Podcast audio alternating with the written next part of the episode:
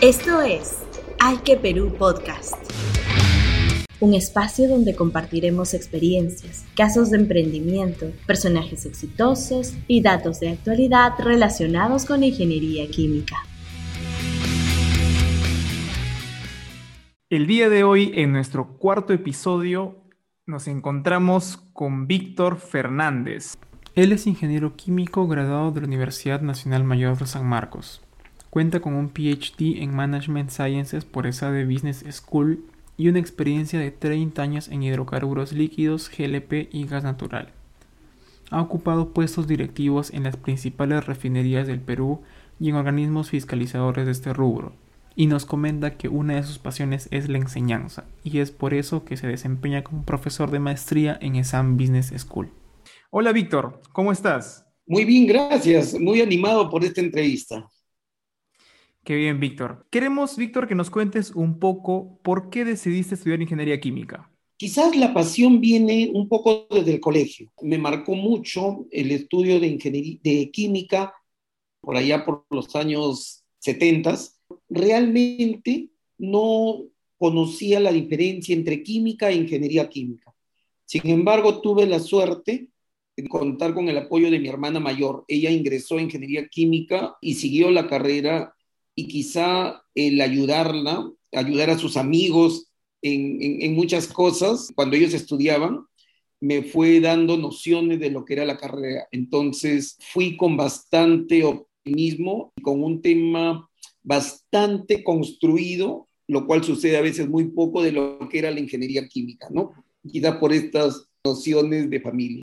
Excelente. ¿Y qué es lo que más te llamó la atención? Quizás la parte de ciencia, quizás la parte industrial, quizás el abanico de posibilidades que tenías en el campo laboral. Sí, siempre estuvo presente más el tema de la química orgánica.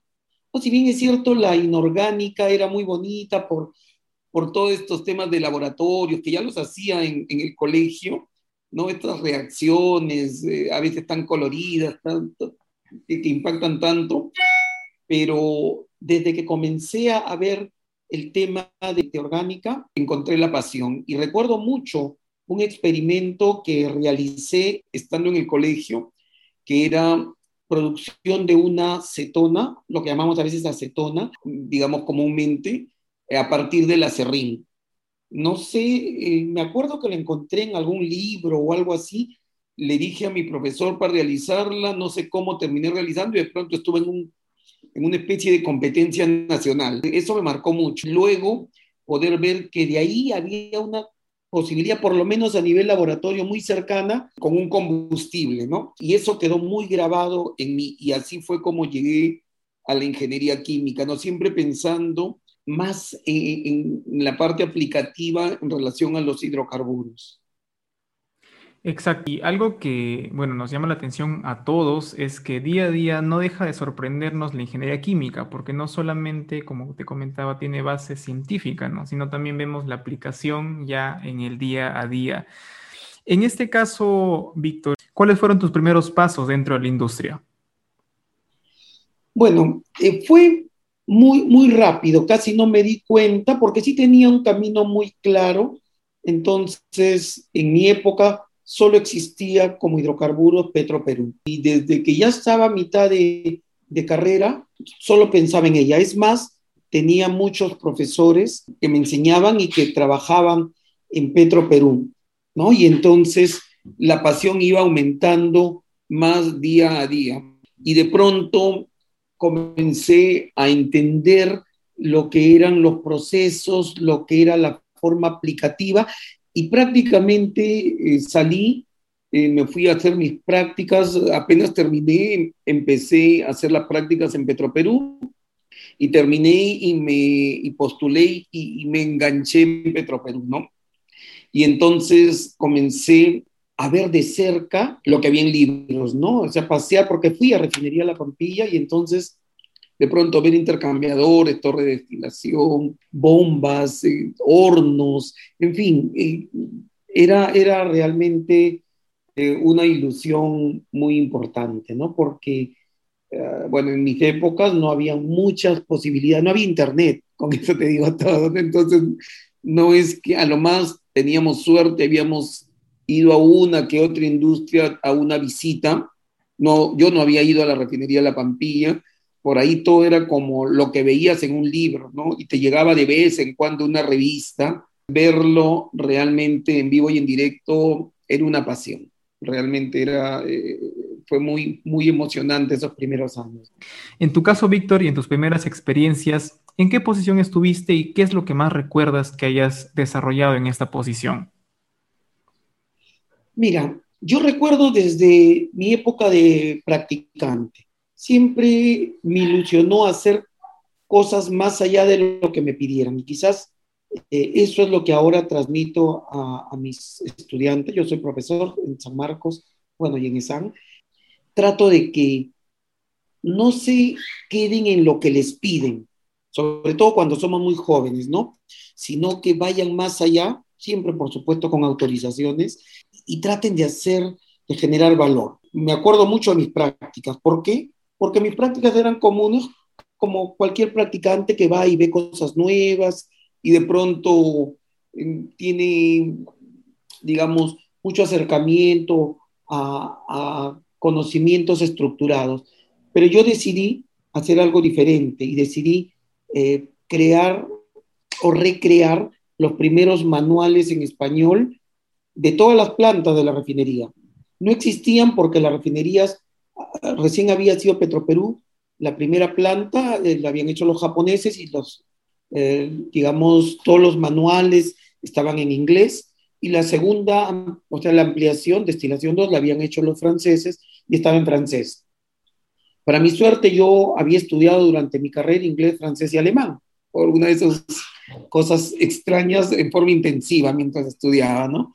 Entonces hablaba muy bien español, inglés, y fui donde el, gerente de la época y le dije, oye, quiero proponerte algo, déjame que vaya a todas las plantas a entrenarme y, yo te doy un borrador de, de, los manuales actualizados de esas plantas. Y entonces le pareció fabuloso y yo estuve todo un año recorriéndome todas las plantas, hablando con los operadores, doble turno, para que ellos me den todos los detalles con los ingenieros y realmente produje los tres manuales, destilación 1, eh, destilación 2, eh, hice, perdón, destilación en general, uno de craqueo catalítico y uno de movimiento de productos y otro de servicios industriales. Entonces me conocí toda la refinería siendo practicante y conocía todos los detalles. Eso, eh, yo en el momento no, no entendí el valor, pero cuando ya entré a trabajar, tenía un conocimiento no solo técnico, sino muy práctico de hacer las cosas, o sea, lo que los operadores hacen, ¿no? Yo sabía prender hornos, sabía eh, lanzar bombas, desde que entré me estaba muy familiarizado con, con, esos temas, ¿no? Y creo que eso fue el inicio de mi carrera, ¿no? Tratar de integrar y hacer un ingeniero no solo teórico, sino muy, muy práctico. Y eso creo que fue lo que al final fui tratando de, en los que yo después entrené, tratar de, darle eso, ¿no? Que, no sientan que el ingeniero solamente conoce en teoría y da órdenes y, ya, ¿no? Sino, sobre todo si eres ingeniero químico, tienes que saber operar los equipos. O sea, ese era, digamos, lo, lo más importante que pude, pude hacer, ¿no? Hablando sobre la carrera, ¿Qué herramientas crees que nos da la ingeniería química para poder desenvolvernos en este rubro de hidrocarburos? La ingeniería química es una ingeniería de procesos. Tú entras, como, como la, mayoría de los ingenieros que participan en una refinería, seguro tiene una base común, pero la ventaja de un ingeniero químico es que tú entras con el alma de, de, una, de una refinería, en este caso, los procesos y desde los procesos tú puedes entender las otras complementariedades, puedes entender toda la parte mecánica, toda la parte electrónica, toda la parte industrial, toda la parte de sistemas, ahora muy, muy de moda. En mi, época, no, en mi época eran controles eh, neumáticos. Yo hice una, una maestría en, en, informática para un poco en algún momento entender lo que eran los PLCs, porque no existían, vinieron muchas décadas después, ¿no?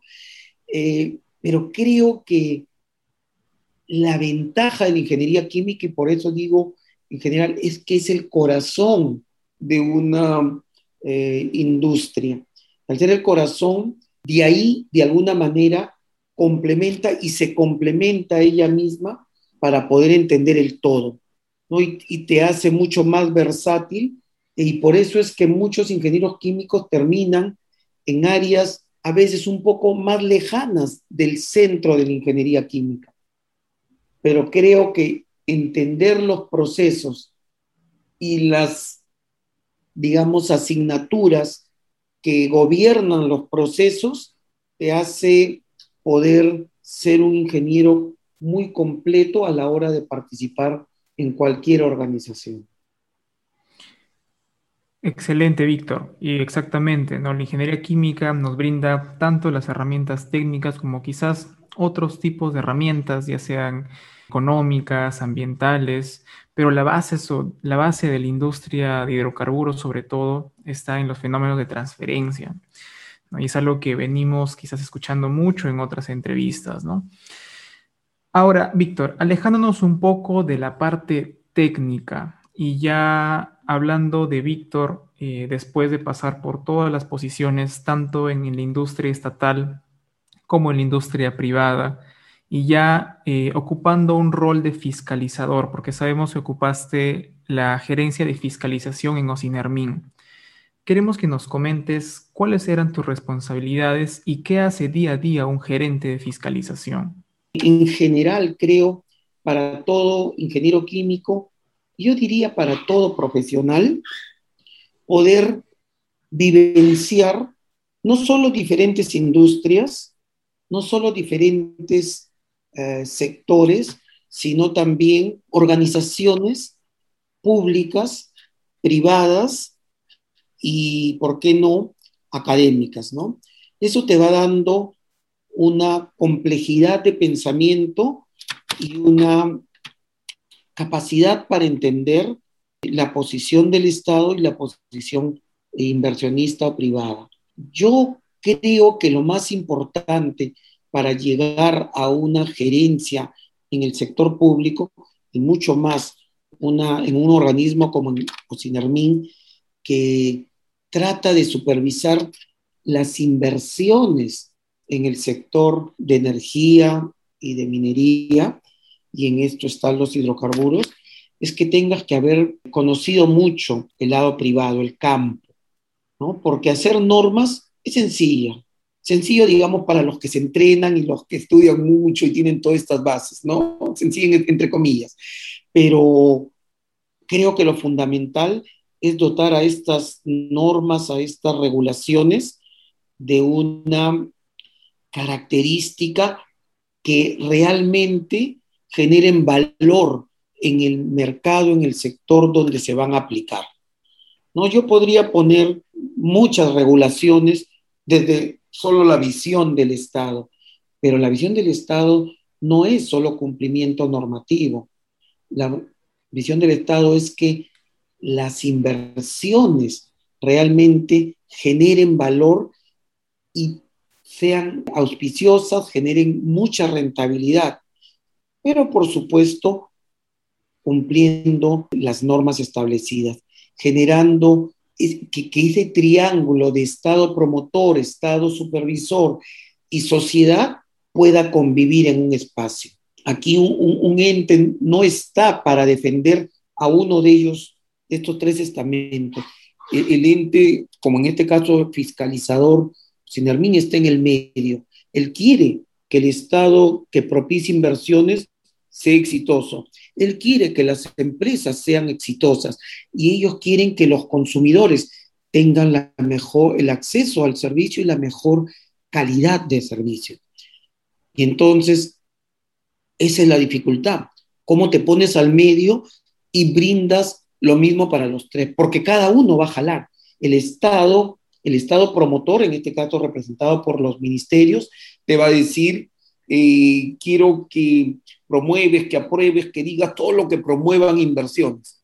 Los inversionistas te van a decir, dame más rentabilidad, genérame menos normativa de repente para sacar lo que son, más recursos, ¿no? Y el consumidor, la sociedad te va a decir, dame los precios más bajos, dame la mejor calidad de servicio, dame las mejores normas de seguridad, protegen.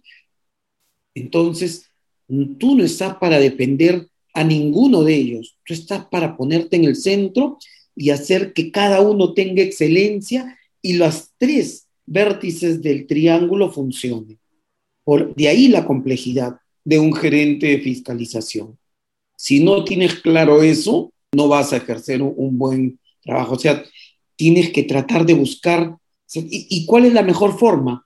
Cuando tú te das cuenta que ninguno de los tres te ama, ninguno de los tres te dice que eres lo máximo. Entonces estás dándote cuenta que estás haciendo bien tu trabajo. Porque todos quisieran más, pero tú sabes que el más significa ya quitarle algo que no lo hace adecuado al otro lado. Entonces es una posición compleja, muy compleja porque inclusive tú tienes que estar muchas veces, entre comillas, enfrentando ideas del propio Estado, porque hay un Estado promotor, que es el que va también jalar por, e, por ese lado, ¿no? Y tú estás al medio. Entonces, eh, fue muy interesante para mí entender esto, conocerlo, prepararme mucho, estar a cargo de, digamos, todos los grandes proyectos que se han dado en gas natural, ¿no? Y creo que eso es lo, importante para realizar este trabajo. Bien, Víctor. ¿Y cuál fue el desafío con mayor complejidad que tuviste que afrontar estando en el sector público? El mayor desafío es, es un poco la presión de los entes y sobre todo cuando hay presión pública, ¿no? Tienes que ser un convencido de lo que piensas, de las ideas que, que promueves sobre la base de un entendimiento de todo el escenario y, de todo el panorama que tú ves como sector, ¿no? Y van a haber muchas presiones, ¿no? Eh, un gerente público eh, tiene que estar constantemente eh, actuando con el Congreso, con diferentes autoridades, con ministros, con, diferentes autoridades regionales, de diferentes instituciones, y siempre van a presionar cada uno para, para llevar a cabo sus ideas, y es válido. ¿no? Pero creo que es muy importante tener muy preconcebido el sector que tú deseas dejar. Aquí no se trata de una acción eh, separada, aislada, sino un escenario que tú visionas. Y cuando tú tienes claro eso, no solo puedes transmitir mejor tus ideas, sino también generar flexibilidad para poder desarrollar. Y creo que al margen de eso también han habido situaciones, épocas en las que teníamos un, gasoducto que, que, teníamos que cuidarlo mucho porque dependía mucho el país de él. En fin, ya eran cuestiones eh, económicas, políticas, pero creo que ese es, eso es lo bonito de pasar por estos puestos, ¿no? Que sabes que estás dando lo mejor de ti para generar valor en tu país, ¿no? Y, de verdad que quizás no puedan entender tu posición o lo que estás haciendo, pero sabes que estás haciendo anónimamente muchas cosas porque este, este sector realmente sea excelente. Ahí yo sé que tú tienes experiencia con grupos o con equipos de trabajo con muchos profesionales, pero hablando sobre ingeniería química, ¿cuál sería el perfil de un ingeniero químico del futuro? Primero voy a decirte, primero, ciertas características. La central es cierto el conocimiento, ¿no? O sea, si, si un ingeniero realmente no adquiere ese conocimiento completo en un grado de excelencia, aun cuando uno piense que no le va a servir en detalle, pero el desarrollo que le das, la complejidad que le das a tu cerebro, es muy alta. Entonces, la primera base es conocimiento, principalmente de, materia de ingeniería química, pero como te decía, complementándolas con estos otros conocimientos que te hacen completos para una industria, ¿no? Segundo, liderazgo, porque un ingeniero químico no solo tiene que prepararse para el qué hacer, sino, perdón, para el cómo hacer, sino para liderar y definir qué hacer. ¿Okay? Eh, nos entrenan para el cómo. Todos salimos y vamos a una planta, una industria, en fin, a hacer algo, ¿no? Te dicen, haz tal cosa y te pagan por cómo hacer eso. Pero cuando tú te das cuenta que realmente el valor se crea en mayor cantidad en el qué hacer asociado al liderazgo, entonces ahí te vuelves más completo. Y segundo, sanamente, pero siempre digo, un buen o un gran, como quieran ponerle, nivel de ambición. Pero no ambición en el sentido de económica, dinero, no, no, no es eso. Es realmente de conquistar el mundo. O sea, yo creo que los ingenieros químicos, sobre todo los actuales, pueden ir a cualquier parte del mundo, pero tienes que creértelo. Tienes que desde que estás en los 15 y 16 años eh, buscar cómo estudias idiomas, buscar cómo eh, vivencias, culturas diferentes, cómo te haces un ciudadano global, cómo comienzas a mirar otras realidades. Eso es lo que trato de hacer con, estos alumnos a través del coaching, ¿no? Le digo, mira, yo pude hacer solamente mi MBA acá en, en, en ESAN, ¿no? Quizás lo mejor del país, pero solo acá. Pero tenía posibilidad, tenía conocimientos de idioma inglés muy avanzados y ya cuando estaba ahí trabajaba en Petroperú que nos daban unos buenos dividendos, pero no se me ocurrió hacerlo en Harvard, eh, eh, en MIT, en fin. Cuando hice mi PhD, sí, ya tuve un poco más noción y, y fui a una de las mejores 100 escuelas del mundo en negocios, ¿no? Eh, que está normalmente es, europea y está en, siempre para entre los 20, 30 primeros. Pero me hubiera gustado que alguien me dijera, puedes conquistar el mundo cuando tenía 15, 18, 20 años. A eso yo llamo buen nivel de ambición. Y eso es lo que quiero fomentar en los ingenieros químicos peruanos, que les quede chico el Perú. Pero por supuesto, también con realismo, ¿no? Eh, mañana no voy a ser el, eh, el gerente general de BP, pero puedo soñar con serlo. Y para eso tengo que prepararme. Luego, luego creo que es importante que conozcamos mucho, estemos al día con la ciencia y la tecnología. No ciencia y tecnología. Si tú solo te quedas en la ciencia, pero lo desligas de la tecnología, no vas a vivir la realidad. Y hoy el mundo avanza eh, a pasos agigantados.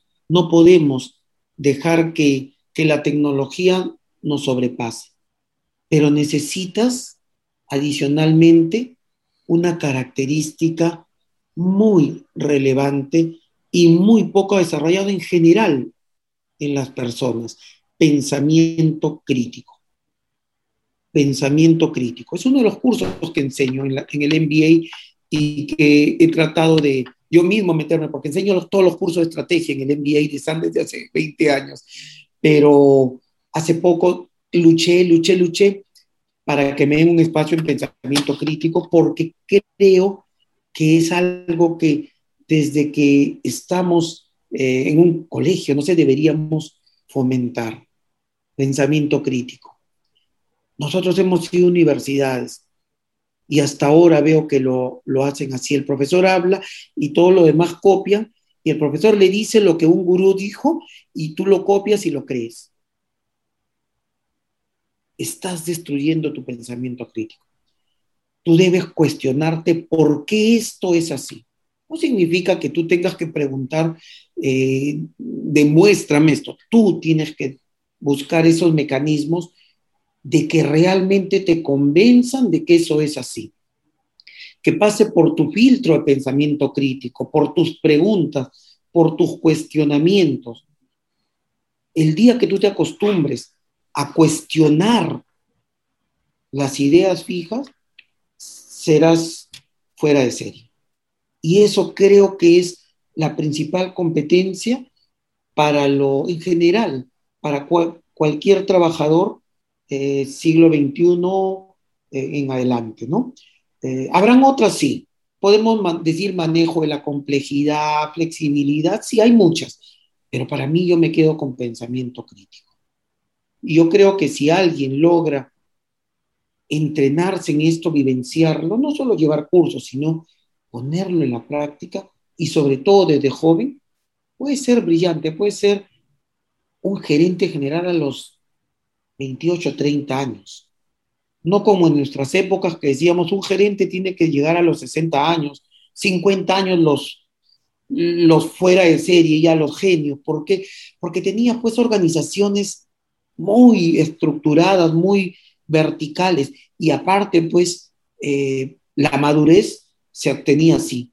Hoy no, hoy cambió todo eso, pero hoy tenemos que enseñarle a esos ingenieros químicos que se preparen desde que entran a la universidad, para que a los 28, 30 años puedan ellos estar liderando instituciones. Qué inspirador, Víctor, todo lo que nos comentas y realmente un modelo a seguir y como tú mismo dices, ¿no? Servirás de ejemplo y como marca de hito para muchos otros profesionales, no solamente jóvenes, ¿no? sino para también otros profesionales. Bueno, Víctor, hasta ahí fueron las preguntas que tenemos como staff. Ahora vamos a tratar de relajarnos un poco con una sección a la que hemos denominado reacción espontánea. Reacción espontánea. ¿Qué prefieres, el trabajo presencial o el teletrabajo? Teletrabajo presencial. y, te lo explico porque es cierto, el teletrabajo es la tendencia, tenemos que irnos allá, pero tú en el teletrabajo debes proyectar presencia. A eso yo le llamo teletrabajo presencial. Y creo que ese va a ser el futuro y el reto en general. Excelente. ¿Qué es lo que más recuerdas de la universidad? El vínculo con, con mis amigos y con mis profesores, que realmente me hicieron sentir lo que era una familia. Bien. ¿Cuál es tu serie o película favorita? Aun cuando ya no existen los Thundercats. Menciona dos cosas que te hagan reír. La primera, la risa contagiosa de alguien. Y la segunda, a veces la ingenuidad de los niños. Y por último, pero no menos importante, ¿qué es lo que más amas en la vida? Mi familia, eh, y aun cuando los católicos me, me critiquen, soy católico, ojo, a, a, Dios, ¿no? O sea, primero a mi familia y segundo a Dios. Y que me perdone Dios que está arriba, pero Él me entiende. Bueno, estimados oyentes, este fue Víctor Fernández. Realmente, Víctor, te agradecemos como Hay que Perú Podcast. Gracias por esta labor que haces de difundir también la carrera y este compromiso social que tienes, no solamente con la carrera, ¿no? sino con enseñar y transmitir lo que has ido aprendiendo a lo largo de estos años con otros profesionales, ya sean o no ingenieros químicos. No, gracias a ustedes y como les dije, con mucho gusto de poder apoyar estas iniciativas. Ustedes son la continuación y tienen que poner mucho esfuerzo para que la ingeniería química algún día en el país realmente sea eh, reconocida como que genera mucho valor, no solo para nuestro país, sino para el mundo. Gracias, Víctor. Del mismo modo, gracias a todas las personas que estuvieron escribiéndonos en las redes sociales, preguntando por próximos episodios y sugiriendo temas de las siguientes entrevistas. Los esperamos gustosamente, estamos en Facebook, en LinkedIn, en Instagram, nos encuentran como Aike Sección Perú, Aike se escribe A-I-C-H-E. Hasta la próxima. Esto fue Aike Perú Podcast.